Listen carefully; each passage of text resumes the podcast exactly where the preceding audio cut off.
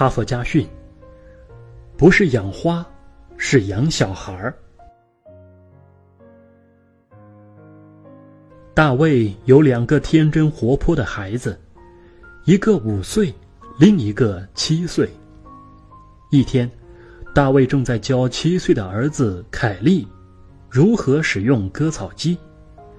当他教到怎么给割草机掉头时，他的妻子莫娜突然喊住他，向他询问一件事情。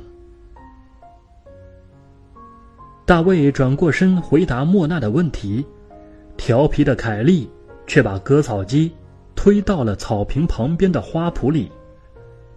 他本来是想练习一下怎样掉头，见父亲没有过来，就充分利用他刚刚学到的割草技术，在花圃中大胆尝试起来。割草机所到之处，花叶遍地，原来美丽灿烂的花圃，瞬间变得一片狼藉。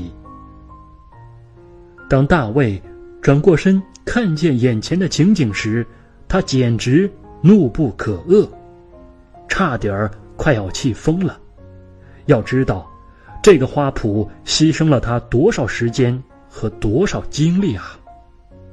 可是仅仅才几分钟，就被凯莉弄得不成样子。哦天哪，凯莉，你在干什么呀？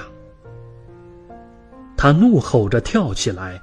不顾一切的奔向凯莉，就在他准备惩罚儿子的时候，妻子飞快的跑到他的面前，面色严肃的对他说：“大卫，别这样，要知道，我们是在养小孩不是在养花。”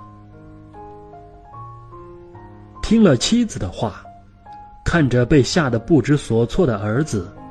大卫感到万分惭愧，他垂着头，让自己冷静了一下，然后一把将凯莉紧紧的搂在怀里。花园被破坏了，还可以修复；花朵被剪掉了，还可以生长。童真的心灵如果受伤。可能一生都无法痊愈。